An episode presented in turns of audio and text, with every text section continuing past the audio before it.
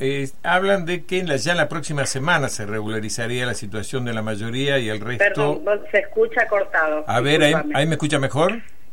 ¿Ahí me escucha mejor? Ah, bien. No, no, sí, sí, esto de que en la próxima semana regularizarían la situación de la mayoría y el resto sería en marzo de 2019.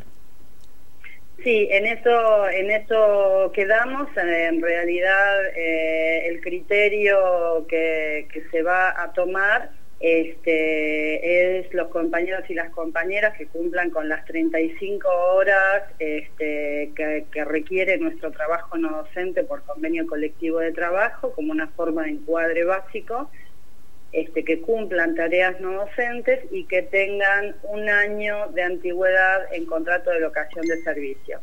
Esa primera etapa estaría pasando ahora a partir del mes de noviembre y una segunda etapa eh, ya como para, cerrar la, lista de, contratados, de compañeros que están en situación de vulnerabilidad, pasarían en marzo.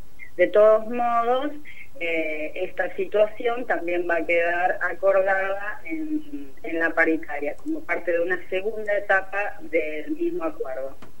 Eh, María Julia, usted debe tener conocimiento de que existen trabajadores en, en nuestra Universidad Nacional de Comahue eh, caso específico puede ser trabajadores aquí en esta radio pública y universitaria, eh, que si bien eh, cuentan o han sido eh, nombrados con puntos docentes, en realidad realizan trabajo no docentes.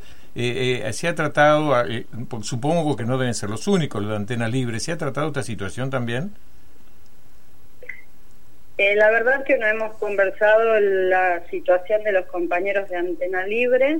Yo tengo escuchado el tema, pero de todos modos, eh, esto ya le digo, en el mes que nosotros llevamos, eh, los contratados de todas las unidades académicas, desde, desde cada unidad académica nos han ido enviando los listados de las personas que están contratadas. Eh, yo no le puedo confirmar en este momento si están en el listado, supongo que los compañeros o los delegados de la unidad académica, o sea, en este caso sería de Facultad de Derecho y Ciencias Sociales, habrán hecho, habrán este, hecho el listado correspondiente en lo que estarán incluidos los compañeros de Antena Libre. Suponemos que sí, hay, hay compañeros aquí que ya llevan más de 25 o 27 años en esa situación.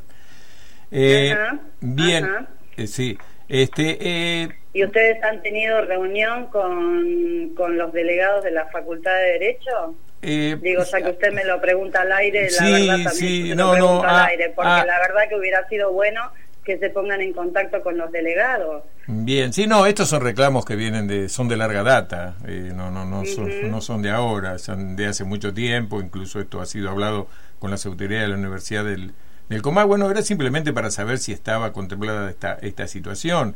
Este, ustedes hace poco que han asumido el gremio y por allí no, no, no, estaban al tanto específicamente de lo que está sucediendo con trabajadores de esta radio pública y universitaria.